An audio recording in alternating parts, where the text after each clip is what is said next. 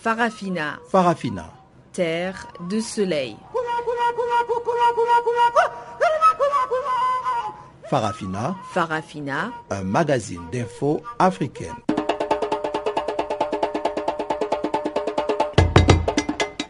Présentation Pamela Kumba.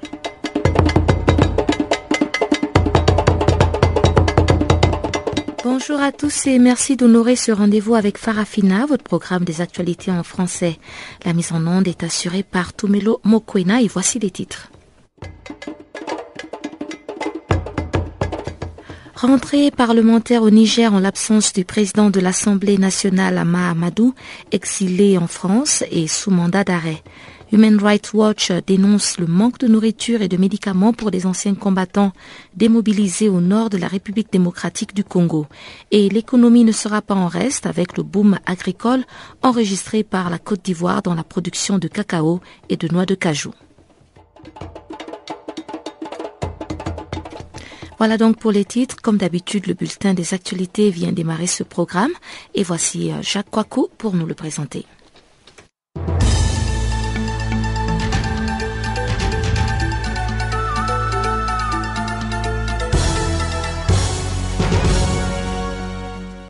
Bonjour, commençons par le Lesotho. Deux policiers blessés dans une fusillade dans un regain de tension. Deux officiers de police se sont fait tirer dessus et ont été blessés, a indiqué mercredi un porte-parole de la police, Levona Mohloboli. Les tirs suffisamment nourris pour épouvanter tout le voisinage ont été échangés devant deux maisons appartenant à un haut fonctionnaire et un officier de l'armée recherché apparemment pour son implication dans le coup d'État raté. On essaye encore de savoir exactement ce qui s'est passé, a indiqué de son côté Tomisang Mosoto, conseiller spécial du Premier ministre Thomas Tabané. Ça a duré environ une heure. D'abord beaucoup de coups de feu, trop pour les compter, puis les mitraillettes, a raconté un voisin, tandis que les observateurs déployés par la communauté de développement de l'Afrique, Austral SADEC, étaient sur les lieux de la fusillade mercredi pour enquêter. Plusieurs dizaines de policiers sud-africains, namibiens et zimbabwéens ont été déployés par la SADEC après les événements du 30 août. Pays de 2 millions d'habitants enclavé en territoire sud-africain, le Lesotho a basculé dans l'instabilité depuis un coup de force de l'armée pour s'opposer au Premier ministre Thomas Tabane. Ebola, nombreuses questions autour du cas diagnostiqué au Texas. De nombreuses questions se posaient mercredi après que les médecins d'un hôpital du Texas n'ont pas diagnostiqué un patient malade d'Ebola, le renvoyant chez lui avant qu'il ne tombe vraiment malade quelques jours plus tard. Cette erreur des médecins soulève ainsi des doutes quant à la capacité du système médical aux États-Unis à contenir efficacement l'infection. Ce patient, hospitalisé au Texas, dans le sud donc, est devenu mardi le premier malade d'Ebola diagnostiqué hors du continent africain. Le malade, un homme dont la nationalité n'a pas été précisée, se trouvait au Libéria, un des pays les plus touchés par l'épidémie, avant de venir au Texas, où il est arrivé par avion le 20 septembre sans aucun symptôme, a indiqué le directeur des centres de contrôle et de prévention des maladies, CDC, le docteur Tom Frieden. Il a commencé à se sentir malade seulement le 24 septembre et s'est rendu au service d'urgence du Texas Alpha Presbyterian Hospital à Dallas le 26 septembre pour se faire soigner, mais il a tout simplement été renvoyé chez lui après avoir été examiné par des médecins. Face à la détérioration de son état, il a été transporté par ambulance à ce même hôpital le 28 septembre et placé alors en quarantaine. Parlons de la CPI à présent, Blégoudé à la barre, jeudi en présence de sa maman. Poursuivi par la Cour pénale internationale, la CPI donc pour crimes contre l'humanité, Charles Blégoudé comparaîtra jeudi dans le cadre de l'audience de confirmation des charges contre lui en présence de sa mère arrivée à La Haye, a précisé mardi à la Cour maître Nick Kaufman, l'avocat du suspect. Madame la Présidente, permettez que je note que M. Blégoudé, dont les amis n'ont pu accéder à cette audience publique comme sa mère qui est là, puisse effectivement parler jeudi avant la fin de la procédure, a observé Maître Kaufman. Ah oui, M. Blégoudé aura la parole jeudi conformément à la procédure initiale, même si vous finissez vos observations avant car vous êtes rapide, il parle jeudi. Il parlera jeudi, a répondu donc la présidente de la Chambre préliminaire 1, la juge Sylvia Fernandez de Gourmendi. Lundi, à l'ouverture de l'audience de confirmation des charges contre lui, le parquet de la Cour pénale internationale a tenu Charles Blégoudé responsable de 184 meurtres, 38 viols, 126 actes inhumains et 348 persécutions lors de la crise post-électorale de décembre 2010 à avril 2011. Pour la défense, sortir du contexte des actions de M. Blégoudé pour le présenter comme un homme violent qui viole et malicieux de la part de l'accusation dont le document brille par son absence de preuve et qui n'a de mérite que la reprise des coupures de la presse nationale et internationale, pour la plupart hostiles à Charles Blégoudet, a soutenu mardi Maître Clavet Ndri. En Algérie, les ravisseurs de l'otage français décapité identifiés. Les premiers éléments de l'enquête ont permis d'identifier certains des membres du groupe terroriste auteur de l'enlèvement et de l'assassinat d'Hervé Gourdel, a déclaré le ministre de la Justice Tayed Lou à la télévision publique. Ce guide de haute montagne de 55 ans qui avait été enlevé le 21 septembre à une centaine de kilomètres à l'est d'Alger par le groupe Jund al-Khilafa, qu'il a ensuite décapité en représailles à l'engagement de la France aux côtés des États-Unis dans les frappes aériennes contre le I en Irak. L'enquête sur l'enlèvement et l'assassinat a été confiée dimanche à un juge d'un tribunal d'Alger spécialisé dans les affaires de terrorisme et le crime organisé, a précisé M. Lou. Le parquet a requis des mandats d'arrêt à l'encontre des ravisseurs identifiés, une commission rogatoire pour déterminer le lieu d'où a été postée la vidéo de l'exécution sentence sur sur Internet, a précisé le ministre. La justice a également ordonné une commission rogatoire afin d'identifier les autres membres du groupe, a-t-il ajouté. Junal Khilafa, c'est-à-dire soldat du Khalifa, avait menacé le 22 septembre dans une vidéo de tuer Hervé Gourdel si la France ne renonçait pas sous 24 heures à ses frappes aériennes en Irak, un ultimatum rejeté le lendemain par le président François Hollande. Terminons par l'Ukraine. Dix morts dans un bus et une école un jour de rentrée. Dix jours après la signature de l'accord de Minsk, qui prévoit l'instauration d'une zone tampon entre l'armée ukrainienne et le secteur contrôlé par les indépendantistes le long de la frontière russe, une roquette s'est abattue vers 10 heures, c'est-à-dire 7 heures GMT, sur un autobus faisant six morts et un blessé, a rapporté l'administration régionale. Au même moment, un obus est tombé à 5 mètres d'une école, tuant quatre adultes et faisant huit blessés, selon la même source. Plus de 200 personnes se trouvaient dans l'établissement, a précisé la région. Le bilan le plus lourd a frappé des civils en une seule journée depuis le premier cessez-le-feu, conclu le 5 septembre à Minsk. Les combats ont fait 68 morts, civils et militaires, depuis cette date. Il survient alors que les élèves reprenaient le chemin de l'école dans la zone sous contrôle des indépendantistes, un mois plus tard que dans le reste de l'Ukraine. Kiev s'est dit hostile à la reprise des cours en temps de guerre.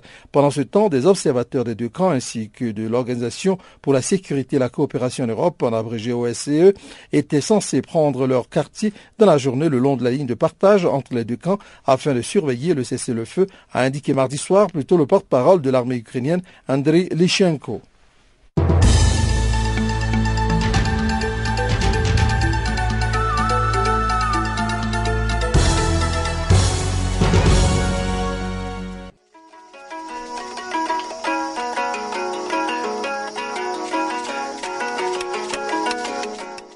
Bonjour, je m'appelle euh, Papa Wimba. Take a body hand. Show me the way I can go. Vous écoutez? Show me the way I can go. Take a body hand. Canal Africa.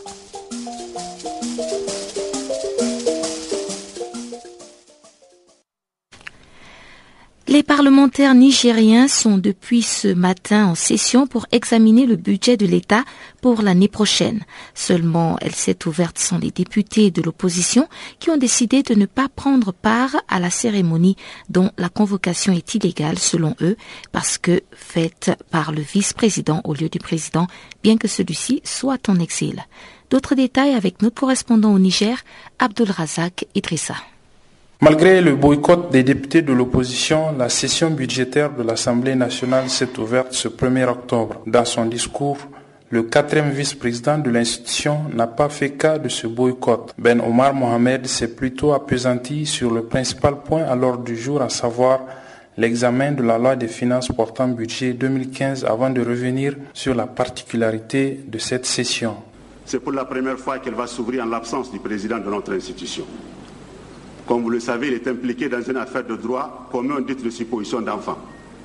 Le 26 août dernier, nous nous sommes acquittés d'un devoir en répondant, comme nous l'avons fait, à la requête du gouvernement au fin de l'application des articles 88 alinéa 4 de la Constitution, 9 de la loi 2011-13 du 20 juillet 2011 portant statut de député et 53 du règlement intérieur de l'Assemblée nationale, avec comme finalité la mise à de l'intéressé à la disposition de la justice par le bureau de l'Assemblée nationale. Telle qu'elle a été conduite Cette procédure a eu le mérite de symboliser une grande leçon se rapportant à la pratique démocratique et à l'état de droit. Leçon par laquelle l'Assemblée nationale s'illustre comme l'institution la mieux indiquée pour faire valoir et amplifier la pertinence des valeurs républicaines et des règles du jeu démocratique. Nous, membres du bureau de l'Assemblée nationale, l'avons fait en âme et conscience, car nous croyons que c'est la seule et unique voie qui pourrait le laver de tout soupçon et permettre d'élucider ce dossier gênant dans lequel notre collègue M. Amadou se trouve impliqué. Antérieurement, des procédures similaires ont eu cours et à l'occasion, notre institution n'a pas accepté de contourner le droit. Bien au contraire, l'Assemblée nationale s'est refusée à donner lieu à la compromission de la règle de droit. Ainsi a-t-elle réussi à ne pas devenir elle-même un sanctuaire de l'impunité. Autrement, elle aurait contribué à ériger la complaisance en mode de gouvernance et à obstruer les voies de la manifestation de la vérité. Parallèlement à la cérémonie d'ouverture de cette session, les députés de l'opposition expliquaient à la presse les raisons de leur boycott. Haïdara Mohamed, député du MNSD Nassara, le principal parti de l'opposition. Pour nous, c'est une question de simple bon sens. Nous sommes à l'Assemblée, c'est une chambre où les lois sont votées et les députés sont normalement les premiers à s'inscrire dans le respect des textes de la République. Or, nous avons constaté qu'en violation de l'article 91 de la Constitution, la session du 1er octobre a été convoquée par le premier vice-président de l'Assemblée nationale. Cet article 91 dit notamment que chaque année, l'Assemblée nationale se réunit de plein droit en deux sessions ordinaires sur convocation de son président. Le président de l'Assemblée nationale a convoqué effectivement la session, mais pour le 7 octobre. Donc les dispositions constitutionnelles à la matière sont assez claires. Pour nous, assister à la session de ce matin, c'est une façon d'être dans l'illégalité. Et l'opposition a inscrit son combat dans le respect des textes de loi et règlements de la République. Nous avons saisi la Cour constitutionnelle pour qu'elle se prononce sur l'illégalité de cette convocation. Vous avez tous été à l'ouverture ce matin, vous avez bien pu constater qu'en réalité, c'est une rentrée parlementaire du gouvernement. Il y avait beaucoup plus de membres du gouvernement que de députés. Vous avez à peine une vingtaine de députés. On a même pu apercevoir des conseillers de la présidence pour euh, grossir les nombres. Tout cela se passe en l'absence de Hama Amadou, en exil en France depuis quelques semaines. Récemment, le juge lui a décerné un mandat d'arrêt national dans le cadre de l'affaire du trafic de bébés dans laquelle une de ses épouses est présumée impliquée. Abdullah Razak Idrissa à Niamey pour Canal Africa.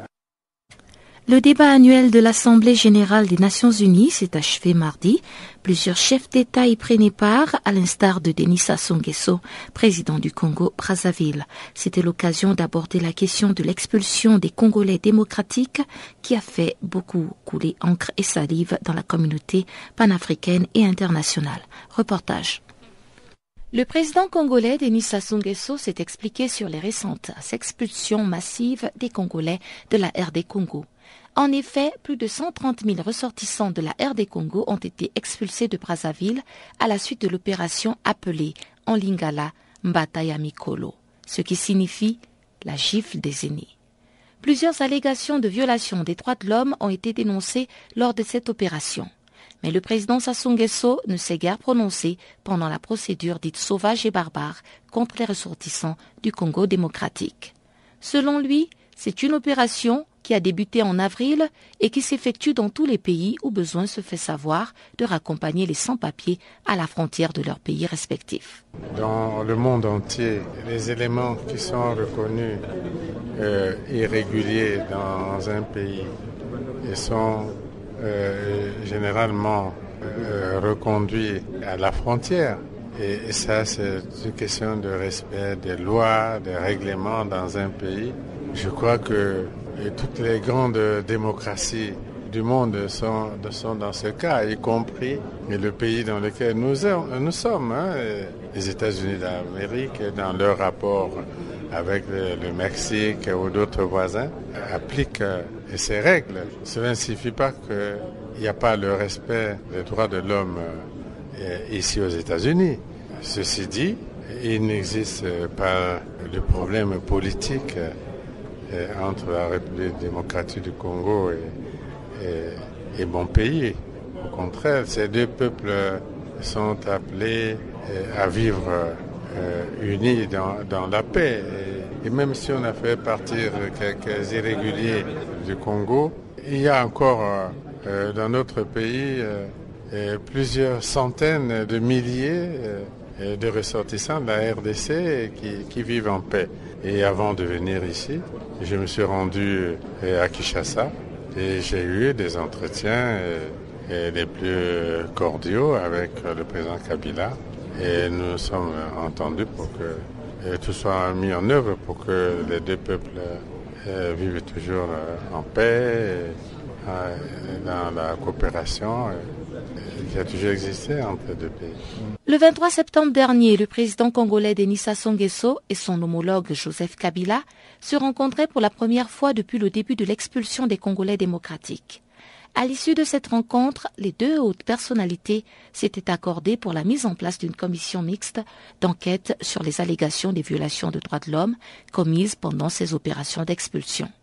Officiellement, cette opération était destinée à expulser des étrangers en situation irrégulière. Mais des témoignages avaient fait état des exactions commises par des policiers qui pilotaient cette opération.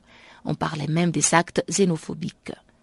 Kinshasa s'en était même plainte. En effet, dans son compte rendu du Conseil de ministres du 6 mai à Kinshasa, le porte-parole du gouvernement congolais démocratique, Lambert Mende, avait indiqué que les expulsés de Brazzaville avaient été victimes d'exactions, d'extorsions, de tortures et de lynchage. En entendant le parachèvement du processus de ratification de la Convention sur la circulation et l'établissement des personnes et des biens entre les deux pays, des experts ont été chargés d'examiner les modalités pratiques de la reprise du commerce transfrontalier ainsi que de proposer des modalités de coopération entre les deux frères en matière de lutte contre la criminalité urbaine dans les grandes villes du Congo, Brazzaville et Congo-Kinshasa. Un visa avait même été instauré pour les ressortissants congolais démocratiques désireux de se rendre à Brazzaville, mais dans le courant de la semaine, cette mesure a été suspendue. Les deux Congos sont donc retournés au simple laissez-passer d'usage pour les peuples des deux rives. Mais ce laissez-passer ne concerne que les habitants des deux grandes capitales, Brazzaville et Kinshasa. Au-delà de ces deux grandes villes, un visa de séjour est requis.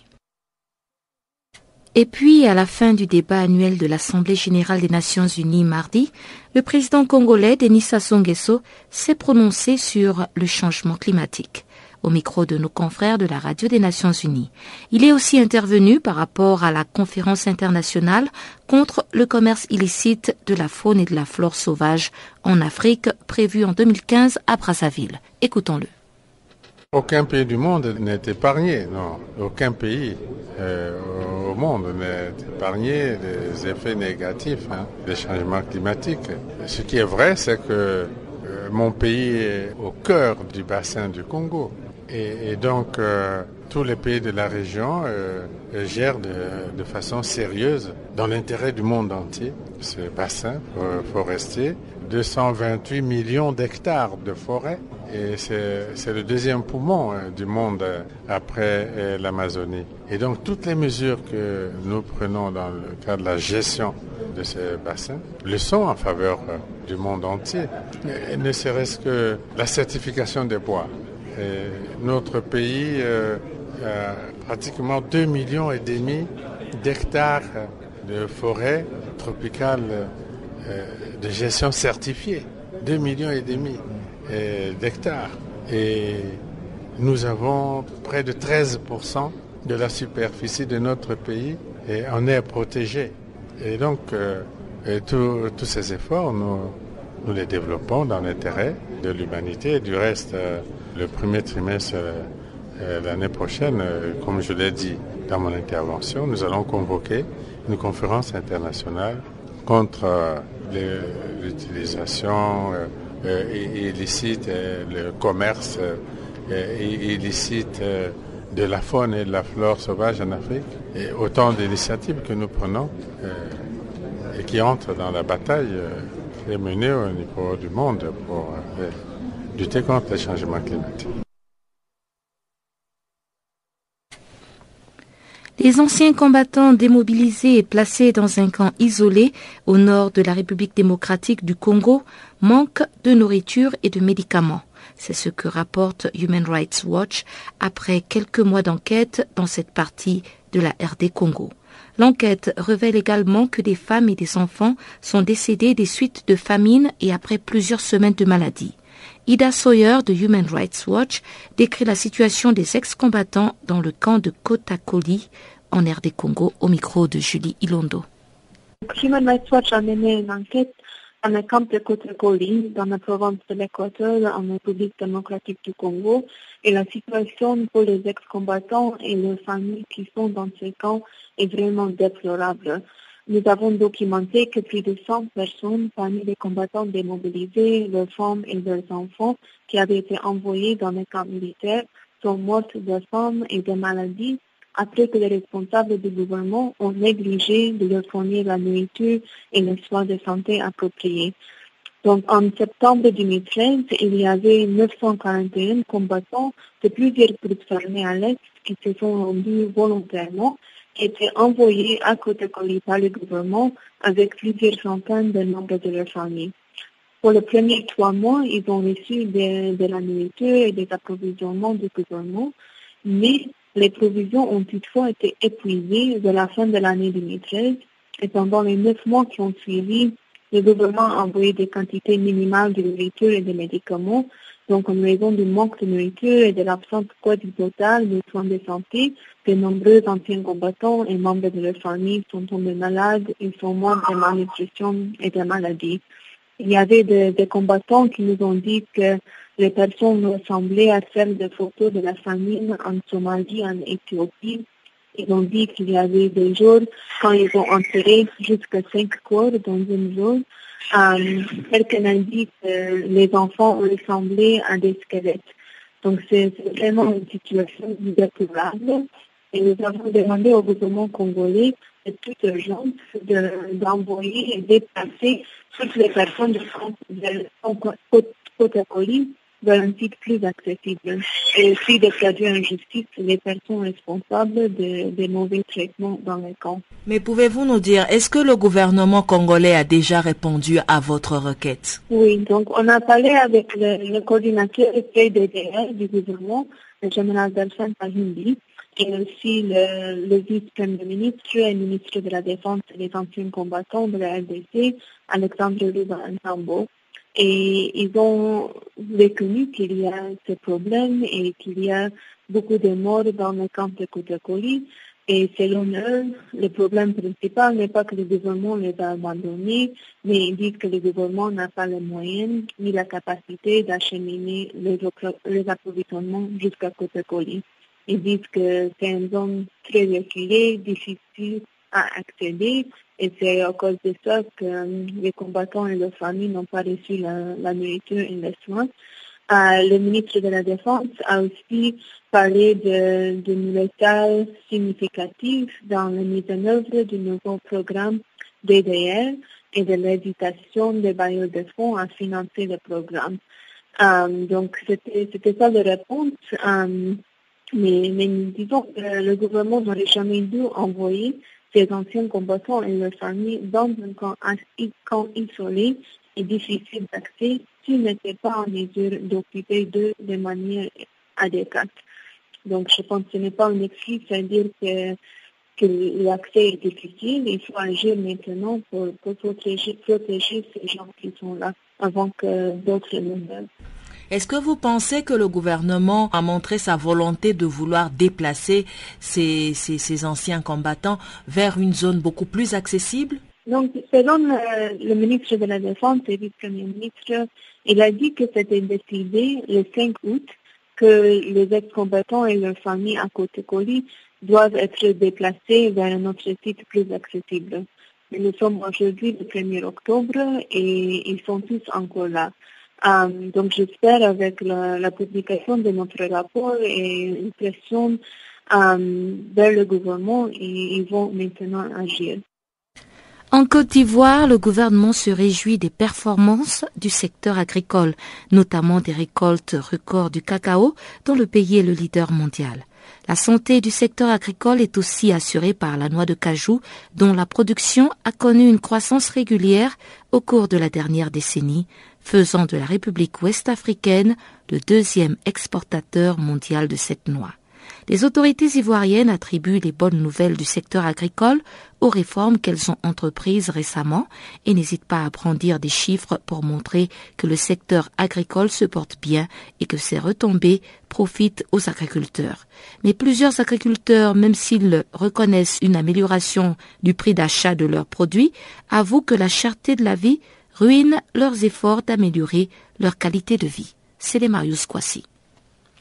Aujourd'hui, 1er octobre, en marge de la célébration de la cocodée, entendez la journée mondiale du cacao, initiée par l'Académie française du chocolat et de la confiserie, célébrée partout dans le monde par les pays producteurs de produits chocolatiers, la Côte d'Ivoire, elle, a décidé de célébrer la journée nationale du cacao et du chocolat. Et c'est sous le thème économie cacaoyère performante et durable pour une Côte d'Ivoire émergente à l'horizon 2020 que panélistes, conférenciers, acheteurs, producteurs, chocolatiers, broyeurs de fèves de cacao, que tous les décideurs et ceux et celles qui ont un intérêt particulier dans la longévité de la cacao culture se sont réunis à Abidjan, la capitale économique ivoirienne, pour dévisser.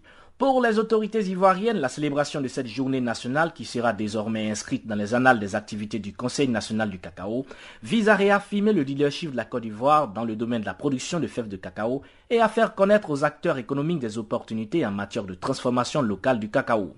Elle vise en sus à attirer l'attention des populations sur les activités cacaoyères, d'honorer et de magnifier les producteurs de cacao et de susciter une classe de jeunes producteurs. Le cacao fournit à la Côte d'Ivoire environ 40% de ses recettes d'exportation et contribue pour près de 20% à la formation de son produit intérieur brut. Ce sont plus de 600 000 chefs d'exploitation qui animent l'appareil de production, faisant ainsi vivre environ 6 millions de personnes des revenus du cacao, selon des estimations officielles. C'est là tout dire de ce que le cacao représente pour la Côte d'Ivoire. Au lendemain de son accession à l'indépendance en 1960, la Côte d'Ivoire a opté pour un développement à grande échelle de la cacaoculture qui lui assure depuis lors sa santé financière et son rayonnement de la sous-région ouest africaine, mais aussi et surtout dans le monde où elle se classe premier producteur mondial de fèves de cacao avec une production annuelle estimée à environ 1,4 million de tonnes. La Côte d'Ivoire vient de franchir cette barre des 1,4 million de tonnes de production annuelle avant même la fin de la saison et c'est là l'objet de toute la joie des autorités ivoiriennes en charge du secteur agricole. De sources officielles, le pays enregistre déjà au moins 1,57 million de tonnes de fèves produites à la fin du mois de juin, soit une récolte dépassant le record historique de 2010-2011 qui se chiffrait à 1,51 million de tonnes. Toujours selon les autorités ivoiriennes, une fois la campagne achevée, ce chiffre pourrait bien atteindre 1,7 à 1,8 million de tonnes. Et les prévisions pour la saison de 2014-2015 s'annoncent également prometteuses à en croire Mamadou Sangafoua, le ministre de l'Agriculture. Outre une politique agricole ciblée et de redressement du secteur, une météo favorable et un programme de distribution depuis des années de sémences de cacao dit Mercedes, au rendement double ou triple par rapport à celle des vergers vieillissants ivoiriens, commence à porter ses fruits. Les bonnes nouvelles agricoles s'accumulent pour la Côte d'Ivoire dans le secteur de l'anacade également, appelé communément noix de cajou, développé initialement pour éviter la déforestation des zones désertiques du nord de la Côte d'Ivoire et pour équilibrer la pluviométrie avec le sud humide. Dans ce secteur, des récoltes records ont été annoncées. À ce jour, la Côte d'Ivoire se classe comme deuxième pays mondial exportateur d'anacade, derrière l'Inde, et les 550 000 tonnes récoltées cette année constituent encore un autre record. Un doublement de la productivité pourrait permettre d'ailleurs à la Côte d'Ivoire de dépasser l'Inde et c'est cet objectif que visent à présent les autorités agricoles ivoiriennes. Ainsi, le satisfait est le même dans le secteur de l'anacade et du cacao et les autorités ivoiriennes n'hésitent pas à brandir des chiffres pour en témoigner. D'après le ministère de l'économie, les revenus des paysans du cacao ont augmenté de 7,5% entre 2010 et 2013, passant de 1200 à environ 1300 milliards de francs CFA, soit de 1,8 à 2 milliards d'euros. S'ils bénéficient d'un prix minimum garanti relativement avantageux, s'ils ont pu pour les uns étendre leur superficie de production et pour les autres engranger de plus en plus de sous, les cacaoculteurs et autres producteurs avouent cependant que du fait de la cherté de la vie, ils ne sentent même pas cette nette amélioration. La cherté de la vie est décriée pas seulement par les couches paysannes, mais aussi et surtout par les populations citadines, pour qui jusque-là les retombées de la croissance du monde agricole ne bénéficient toujours pas à la population. Depuis Abidjan, c'est les Marus pour Canal Afrique. Voilà qui nous mène tout droit au bulletin économique, apprêté et présenté par Julie Ilondo.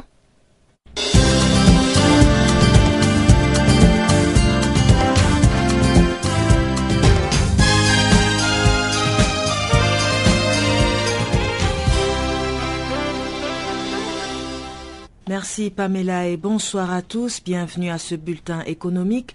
Direction Algérie, l'Agence nationale de valorisation des hydrocarbures d'Algérie a attribué seulement quatre concessions parmi les 31 périmètres d'hydrocarbures proposés aux investisseurs nationaux et internationaux en janvier dernier. Aucun des périmètres recouvrant du gaz de schiste n'a trouvé preneur.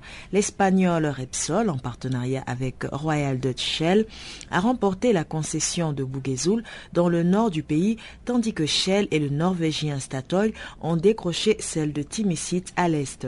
Un consortium composé de l'italien Enel et du Dibayot Dragon Oil se voit attribuer les périmètres de Tiner Nord et Msari Akabli, le seul site gazier parmi les concessions attribuées cette année. Eni Algérie, qui s'était porté candidat pour le périmètre de Bouguezoul, repart bredouille.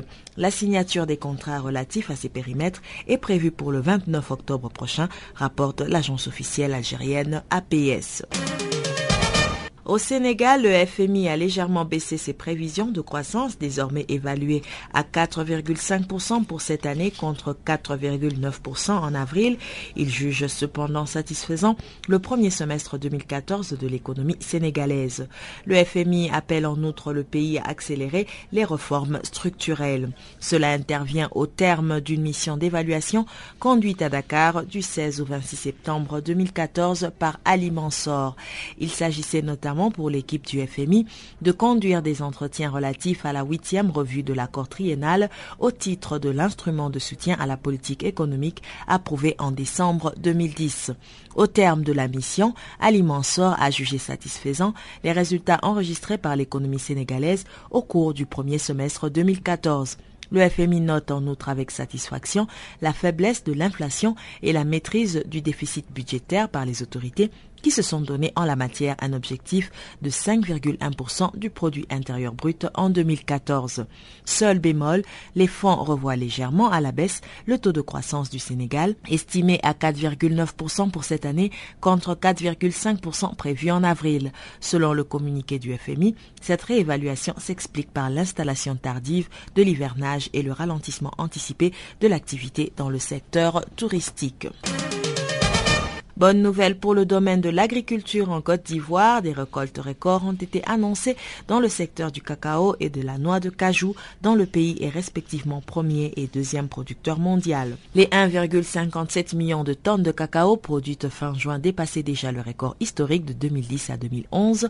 Une fois la campagne achevée, fin septembre, ce chiffre pourrait atteindre 1,7 à 1,8 millions de tonnes. Le pays a aussi égalé cette année ses meilleures récoltes de coton avec 400 000 soit le double d'il y a 5 ans, même s'il reste un acteur mineur au niveau mondial. Le café progresse également, mais moins vite. Les récoltes de la fin des années 90 étaient quatre fois supérieures. La Côte d'Ivoire se trouvait alors au troisième rang mondial. Entre-temps, la décennie de crise politico-militaire traversée par le pays ont fortement fragilisé l'économie, notamment l'agriculture.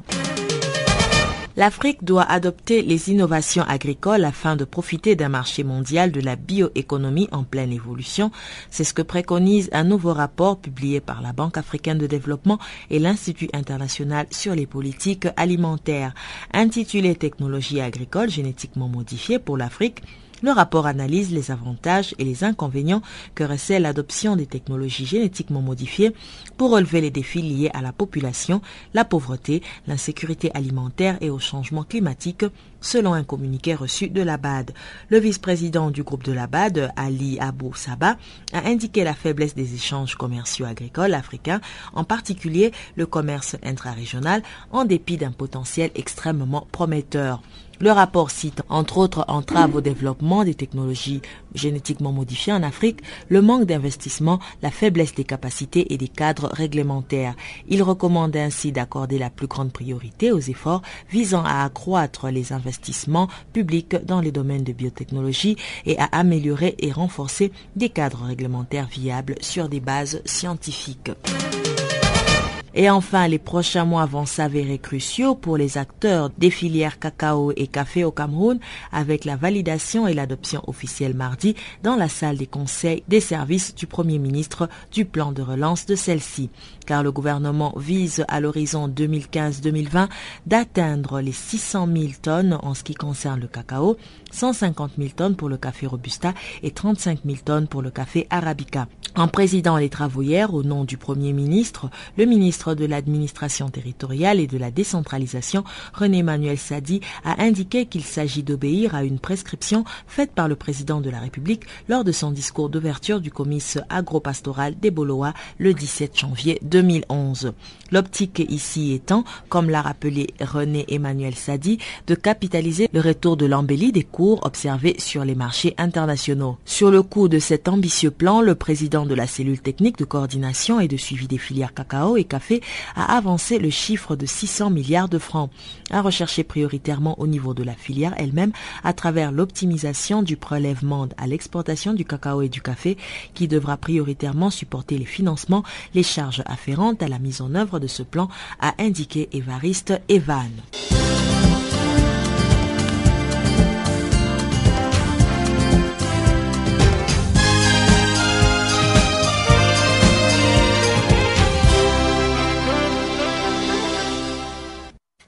Ouverture ce mercredi de la 24e session du comité de l'agriculture de la FAO. Les thèmes principaux au cœur des discussions cette semaine sont la gouvernance de l'eau, les maladies animales et notamment l'éradication de la peste bovine. Explication de Robert Kay, secrétaire du comité de l'agriculture au micro de Sandra Ferrari de la FAO.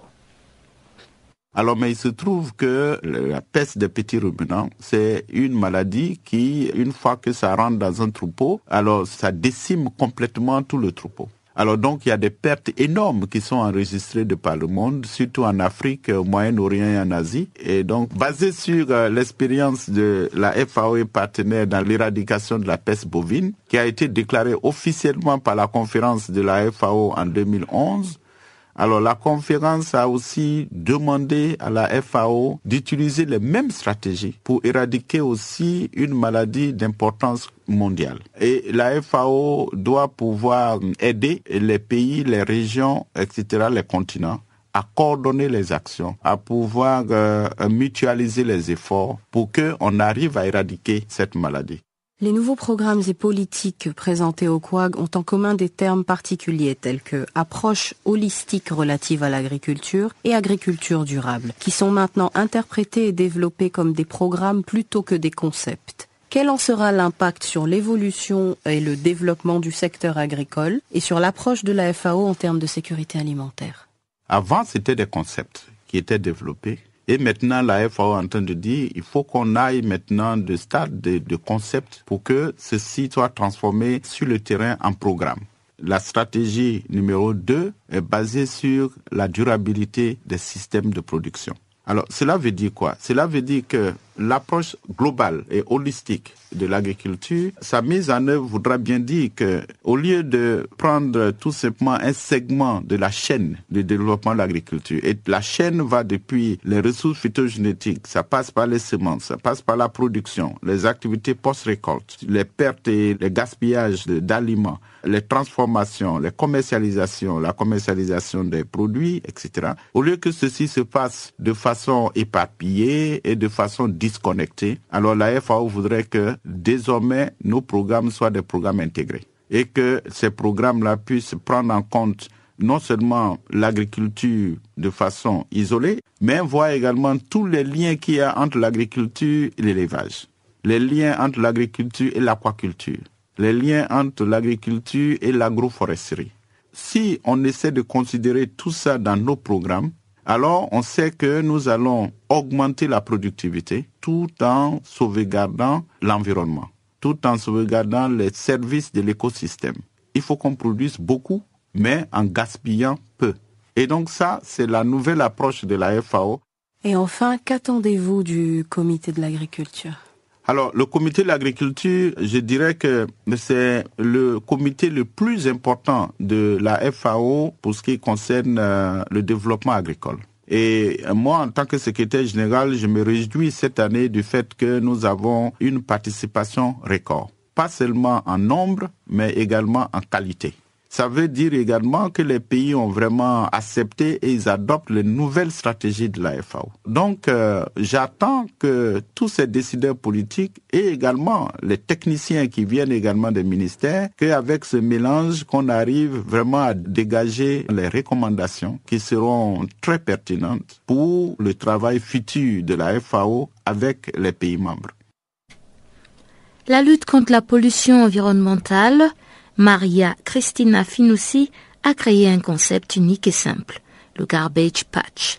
Cette initiative artistique vise à exposer et lutter contre le phénomène des îlots de déchets et à essayer de l'arrêter avant qu'il ne s'agrandisse davantage. Cristina Finussi, créatrice du Garbage Patch, nous explique.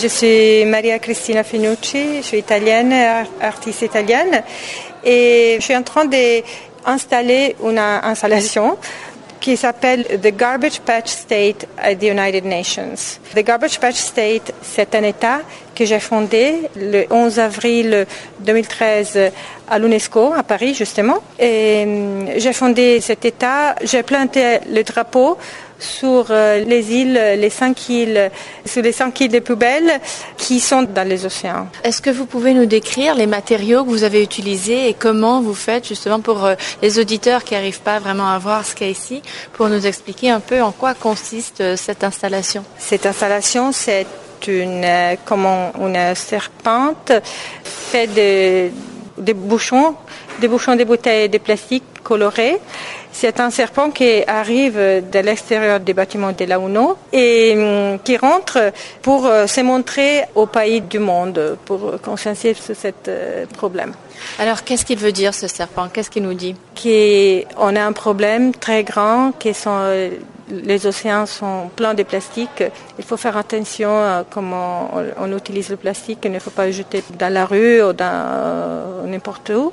Il faut le recycler et il faut être plus attentif à ça. C'est une exposition qui a déjà voyagé. Vous étiez à l'UNESCO. Il y a une carte qui montre plusieurs périples en fait. Oui, depuis que cet État a été fondé, il a eu son pavillon à Venise pendant euh, la Biennale de Venise, dans le bâtiment de Ca Foscari, l'université, et puis a été à Madrid sur la Gran Via, et puis au musée Maxi à Rome, qui c'est le musée national d'art contemporain, et ici à Luno. Et quelles sont les réactions euh, que vous avez pu euh, observer qui vous ont le plus marqué, l'impact qu'a eu l'installation? La presse a suivi beaucoup cette, cette démarche dans le monde entier, partout dans, tous les continents.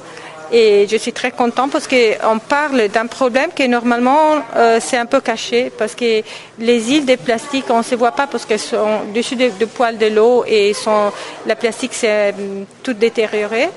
Et donc c'est un problème invisible. Alors ce que j'ai fait, j'ai donné une image à ce problème, puisque les gens puissent euh, voir de ce ce s'agit. Donc en fait le plastique il flotte pas dans ces états qu'on retrouve dans les océans, il n'est pas en train de flotter à la surface le plastique, vous dites qu'il est en dessous Oui, oui, euh, juste à, une profondité de 30 mètres. et imaginez-vous que pour chaque particelle de plancton, il y a 6 des plastiques. 6. Il y a des solutions qui ont été proposées ou comment est-ce qu'on fait pour gérer euh, de tels états flottants? À ce moment, on ne peut rien faire. On trouve euh, euh en, en, Internet euh, parfois des solutions qui euh, ne marchent pas, puisque si le plastique s'est détérioré juste à, à, devenir des particelles euh, petites, on ne peut pas les, les arracher parce que sinon on arrache bien le, les micro-organismes qui sont dans la mer. Santé à présent, un premier cas d'Ebola a été confirmé aux États-Unis. C'est la première fois que le virus atterrit hors des pays ouest-africains. L'identité du malade n'a pas encore été révélée, mais il a été admis dans un hôpital de Dallas après avoir démontré des symptômes. Par ailleurs, le virus d'Ebola continue à défier les infrastructures de santé africaines alors qu'une production de traitement est en cours. On ne connaît certes pas encore l'identité du patient, mais on sait qu'il revenait du Libéria, un des foyers d'Ebola en Afrique de l'Ouest. C'est le 20 septembre dernier qu'il a foulé le sol du Texas américain sans présenter aucun symptôme. Selon le directeur des centres de contrôle et de prévention des maladies, Dr Tom Frieden, ce n'est qu'à partir du 24 septembre que le malade d'Ebola a commencé à manifester les symptômes. L'infection par le virus Ebola a été confirmée par des analyses de deux laboratoires. Il a été hospitalisé le 28 septembre à Dallas, où il a été mis en quarantaine. Lors d'une conférence de presse, Dr Friedman a déclaré qu'il n'y a aucun risque que cette personne ait pu infecter des passagers à bord de l'avion qu'il a mené au Texas, puisqu'il n'avait alors aucun symptôme. Le directeur du Centre de contrôle des préventions des maladies a déclaré que la préoccupation des autorités américaines serait de prendre soin du patient, identifier les personnes qui auraient pu être en contact avec lui et éviter que ces personnes n'infectent d'autres individus sur le territoire américain. De son côté, l'hôpital prébystérien de santé du Texas, où le patient est isolé, a pris des mesures pour limiter la contagion de la maladie afin d'assurer la sécurité des patients et du personnel de santé. C'est la première fois qu'Ebola se retrouve hors du cadre africain et c'est une occasion pour tirer encore une fois l'alarme sur ce virus qui continue à défier les systèmes de santé des pays ouest-africains durement affectés. En effet, si aux États-Unis on a des centres de santé équipés pour une bonne mise en quarantaine et pour des traitements d'urgence, ce n'est pas le cas pour les pays d'Afrique subsaharienne. Ces derniers ne sont guère armés contre la menace d'Ebola.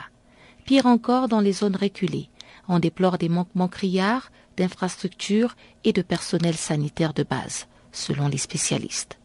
Pour l'UNICEF qui vient de publier un rapport sur les orphelins d'Ebola, il faut travailler avec les gouvernements des pays affectés afin de renforcer les infrastructures, comme nous le dit Manuel Lafontaine. Nous sommes en train de travailler avec les gouvernements à la fois former des assistants sociaux pour renforcer ces structures existantes, mais aussi euh, pour mettre sur pied des petites unités euh, avec, euh, en formant des survivants qui puissent fournir un appui rapproché à ces enfants victimes, à ces enfants orphelins, mais aussi à ceux qui ont survécu Beaucoup de gens comparent effectivement au stigma et à la discrimination que les enfants orphelins du sida vivent et ont vécu par le passé. Et il y a beaucoup de, choses qui se rejoignent.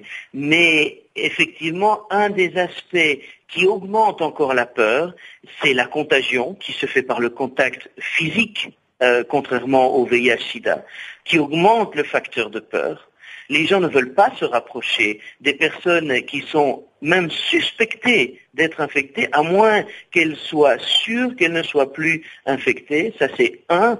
Et, deuxième chose, c'est le taux de mortalité très élevé euh, du virus Ebola. Ces deux facteurs augmentent très fort la peur que les communautés ont par rapport à, ces enfants qui pourraient être réintégrés dans les familles ou dans les communautés. Il faut vraiment tenir ça en compte, écouter les communautés, dialoguer avec elles pour qu'elles comprennent mieux les risques euh, qui sont en jeu, mais qu'elles comprennent également euh, que ces enfants ont besoin d'assistance et qu'on peut réduire les risques auxquels euh, les autres personnes sont exposées.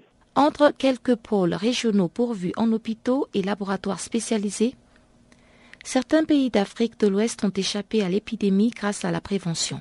Il s'agit notamment du Sénégal, du Bénin, du Mali, du Togo, pour ne citer que cela. D'autres pays tels que le Nigeria s'en sortent dans l'éradication de la flambée d'Ebola grâce à une réponse rapide et coordonnée, selon les centres américains de contrôle et de prévention des maladies. Si aucun nouveau cas ne se déclare dans ce pays d'ici le 12 octobre, il sera alors possible d'affirmer que l'épidémie d'Ebola au Nigeria a été contenue c'est ce qu'a indiqué un porte-parole qui précise que deux périodes d'incubation de 21 jours, soit 42 au total, sont nécessaires depuis le dernier cas confirmé le 31 août dernier. Cette épidémie d'Ebola, la plus grave depuis l'apparition du virus en 1976, a franchi le cap des 3000 morts, le virus ayant tué près de la moitié de quelques 6500 personnes infectées recensées selon l'OMS.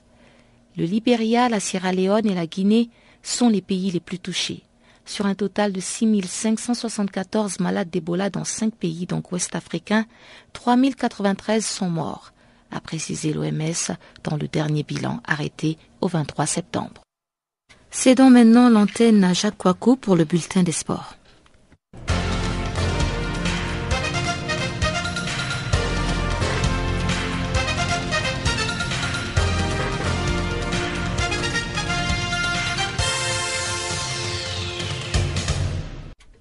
Rebonjour, commençons par le Togo vers une transition à la Fédération de football. La Fédération togolaise de football fera peau neuve à l'issue du congrès de l'instance prévu le 4 novembre 2014. À un peu plus d'un mois de cette rencontre, trois candidatures sont déjà officielles. Le juge Kossi Adjodo, l'homme d'affaires Tino Adjete et l'administrateur de banque Mathieu Mablé ont affiché d'une manière ou d'une autre leur intention de succéder à Gabriel Ameyi au poste depuis novembre 2010. D'autres listes pourraient aussi voir le jour avant, avant la clôture qui devrait être le 4 octobre selon les textes de la FTF. Lors de la cérémonie de tirage au sort du tournoi de l'UMOA tenu à Lomé la semaine dernière, le Premier ministre du Togo a mis en garde les candidats qui se bousculent pour convoiter le fauteuil de la FTF. À la veille des élections, nous voyons beaucoup de gens s'agiter. Nous n'allons pas laisser faire, à laisser entendre Aoumé Zounou dans son discours.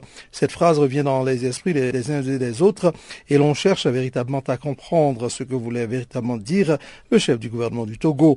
D'aucuns pensent à une transition puisque ce bureau sortant a connu beaucoup de difficultés avec non seulement la FIFA sur la mauvaise gestion des fonds alloués à la FTF, mais aussi avec les clubs de première et deuxième division. Nous ne laisserons pas les gens continuer ces désordres. Nous ne laisserons pas prospérer la culture de la haine de division dans notre football, a déclaré Aoumé Zounou. D'une fédération à une autre, parlons maintenant de celle du Nigeria pour parler d'un président élu en plein chaos. Le favori de l'élection qui se retire du scrutin dans des conditions ambiguës, l'organisateur du vote interpellé en président désigné dans le chaos, la Fédération nigériane NFF, a une nouvelle fois été le théâtre d'une bataille d'influence entre les autorités nigérianes et la Fédération internationale de football, la FIFA. Amadou Pinik, le patron du club Wari Wolf, a été élu dans un climat délétère ce 30 septembre 2014 à Wari. Il s'est imposé au second tour. Il pointait pourtant derrière l'homme d'affaires chez Diko. Ce dernier se serait cependant retiré selon le comité d'organisation du vote. Des journalistes nigériens, eux, affirment que Shehu Diko a été mis à l'écart. Cette disqualification serait intervenue après que l'organisateur du vote ait été interpellé par des agents des services de renseignement de, l'État. De fait, le gouvernement tente de contrôler la NFF depuis la fin de la Coupe du Monde 2014. Le président sortant Aminou Maigari, accusé de corruption, avait ainsi été démis de ses fonctions et arrêté à son retour du Brésil. Le gouvernement nigérien avait notamment désigné un administrateur provisoire. Cette décision avait immédiatement déclenché la colère de la FIFA et une suspension internationale. Aminou Maïgari avait été réintégré avant d'être euh, à nouveau mis à l'écart. La FIFA avait également annulé l'élection de Chris Giwa fin août. Reste à savoir comment la FIFA réagira à la désignation d'Amadou Pinnick. Football toujours le PSG bat le FC Barcelone en Ligue des Champions. La saison du PSG est enfin lancée. Les champions de France de football ont disputé leur meilleur match après deux premiers mois décevants. Ils faisaient pourtant face à l'un des grands clubs d'Europe, le FC Barcelone, ce 30 septembre 2014 à Paris. Les Parisiens ont toutefois dominé le Barça 3-2. Ils ont été particulièrement efficaces en attaque, malgré le forfait de leur avant-centre vedette Zlatan Ibrahimovic et le manque d'efficacité de l'Uruguayen Edison Cavani. Les défenseurs et les milieux de terrain du Paris SG ont ainsi pris le relais. À la dixième minute, David Luiz ouvre ainsi le score sur un coup franc tiré par son partenaire Lucas Samora. Le défenseur brésilien du PSG contrôle le ballon d'obus puis frappe en pivot 1-0. À la 26e minute, sur un corner bien tiré par Thiago Motta, Marco Verratti marque de la tête de 1. Le petit milieu de terrain italien inscrit au passage son tout premier but sous les couleurs parisiens. Et à la 54e minute, Blaise Matuidi jaillit au second poteau et reprend un centre rapide du néerlandais Grégory van der Viel 3 à 1. Terminons pour dire que Mercedes AMG a reporté les négociations sur la prolongation de contrat du pilote britannique Lewis Hamilton en raison de l'intense lutte pour le titre cette saison, a déclaré le directeur général de l'écurie autrichien Toto Wolff mercredi dans le quotidien Bild.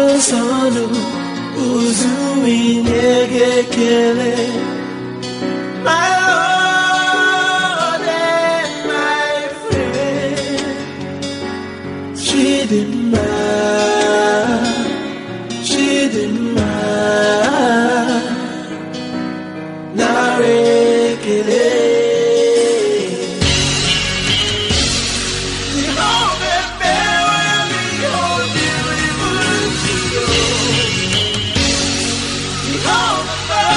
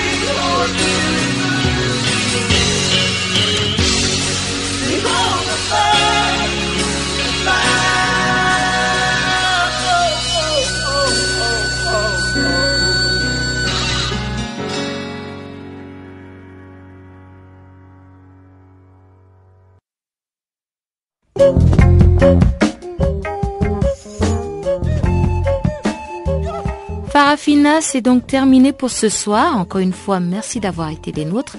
Rendez-vous demain, même heure, même fréquence sur Channel Africa. Au revoir.